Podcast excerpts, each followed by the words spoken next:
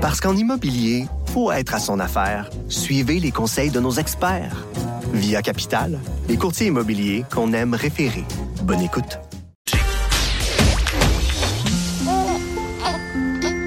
Quand Trudeau parle de politique, même les enfants comprennent. Jusqu'à 13h, vous écoutez Trudeau le midi. Cube Radio. La saison de hockey vient à peine de se terminer, en tout cas dans la Ligue nationale, mais ça veut pas dire que le hockey ne défraie pas la manchette. Et c'est pas toujours les prouesses sportives qui font jaser. Et là, c'est la Ligue de hockey junior majeur du Québec qui fait jaser parce que il y a un recours collectif qui vient d'être autorisé, qui pourrait faire en sorte que la LHJMQ pourrait verser jusqu'à 50 millions de dollars à certains de ces joueurs qui prétendent que les normes du travail n'ont pas été respectées lors de leur, euh, leur stage junior je veux vraiment comprendre ce qui en retourne, puis vous aider, moi, essayer de me faire une tête sur la chose, puis vous aider peut-être à vous faire une tête. Et qui de mieux pour en parler que Michael Lalancette, qui est journaliste à TVA Sport, qui suit la Ligue de hockey junior majeur du Québec. Il est en ligne. Salut, Michael. Bonjour, Jonathan.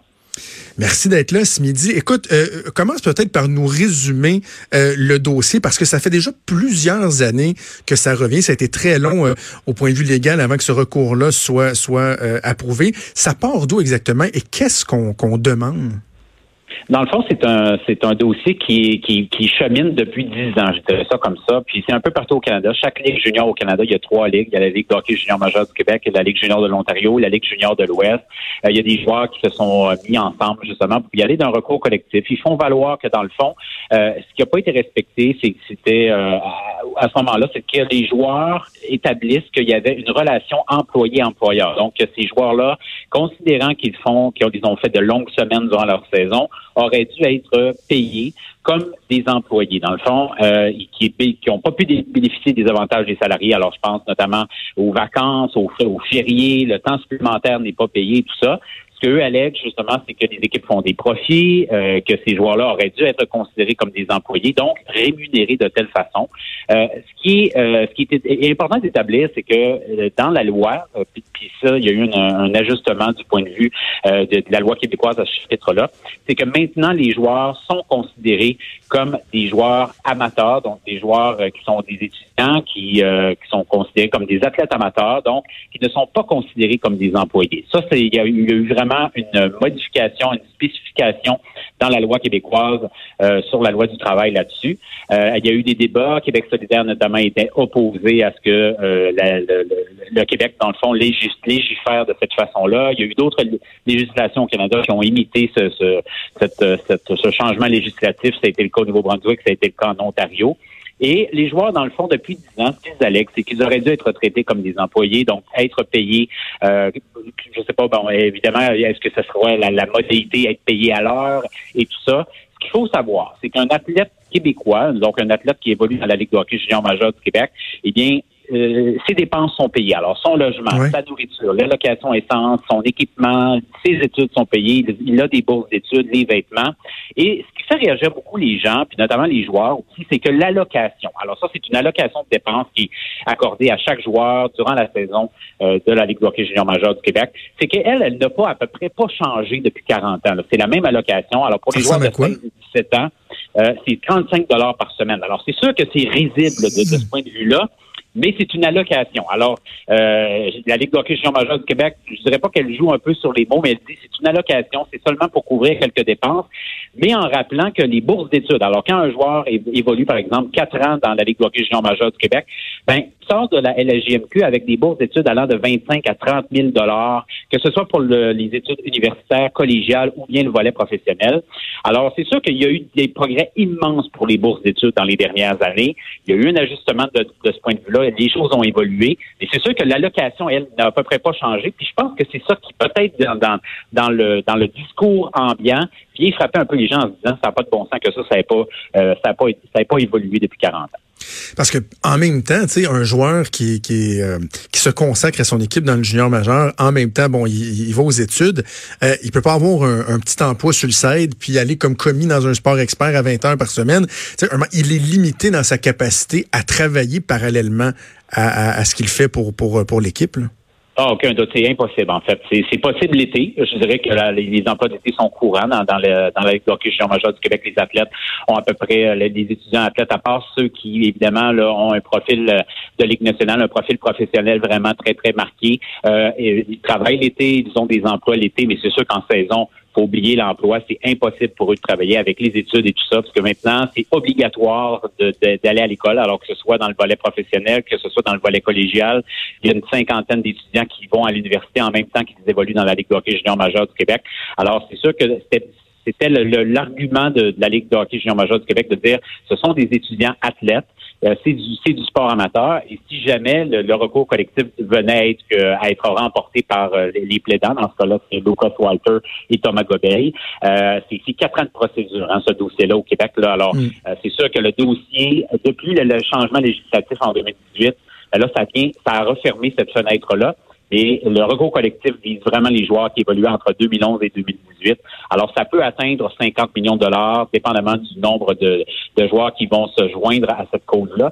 Mais dans le fond, ce que les équipes plaident, là, puis juste peut-être ben, pour terminer euh, dans, dans, mon, dans mon plaidoyer, je dirais pas plaidoyer, mais je dirais la présentation des arguments, c'est que les équipes disent, nous, un joueur, pour, pour, euh, euh, c'est une charge d'à peu près 40 000 dollars par année de, pour, pour ce qui est d'un joueur. Là. Alors, c'est ça. Alors, c'est énormément d'argent. Alors, c'est sûr qu'il faut mettre ça en, dans la balance. Il faut prendre ça en considération parce qu'on parle de gros chiffres.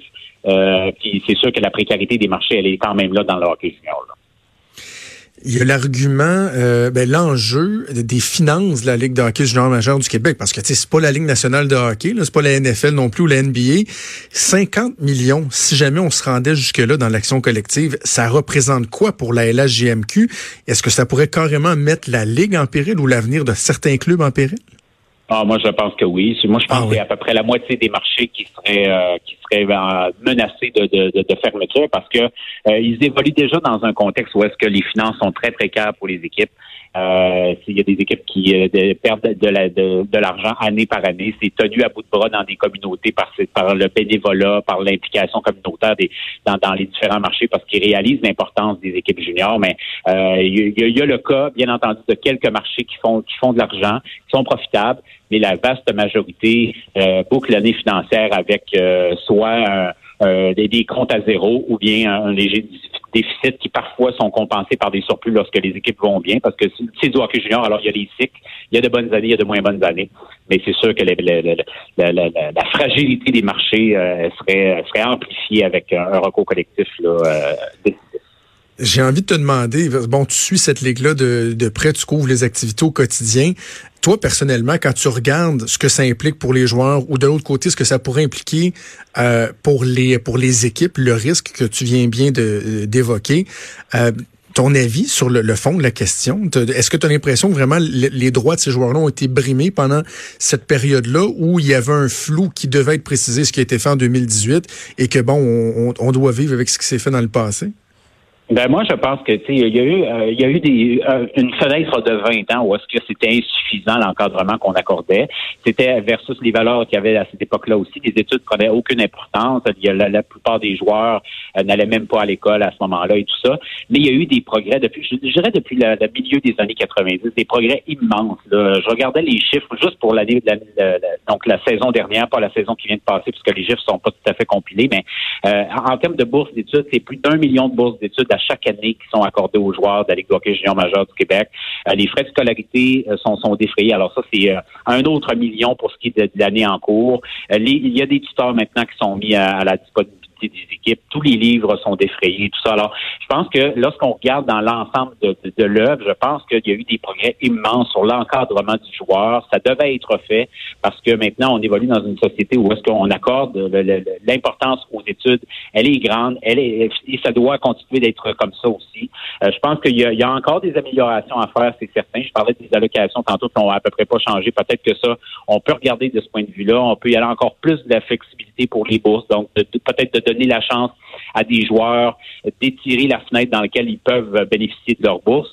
Mais de là à dire que euh, les joueurs de la Ligue de hockey junior majeur du Québec doivent être considérés comme des auraient dû être considérés comme des mm. employés avec euh, donc des, des, opportunités d'être payés à l'heure pour les fériés, pour les vacances. Euh, faut, faut parler avec les joueurs pour, qui ont vraiment vécu l'aventure du hockey junior pour voir qu'est-ce qu'ils sont allés chercher comme expérience de vie là-dedans. Euh, ça, ça se compare pas avec une avec un, emploi que tu as occupé pendant un an, pendant deux ans. Là. Alors, je pense que c'est important de mettre ça en relief dans, dans, dans ce débat-là. On va continuer à suivre le dossier de près. Michael, merci beaucoup. Nous avons parlé ce midi pour continuer à te regarder et à t'écouter à TVA Sport régulièrement. Merci, à bientôt. Merci. Salut, Michael Lalancette, donc, qui nous parlait de cette action collective qui a été autorisée. Là, les anciens joueurs de la LHJMQ, ça pourrait coûter jusqu'à 50 millions à la Ligue si jamais vraiment euh, on se rendait au bout là, des, des, réclamations.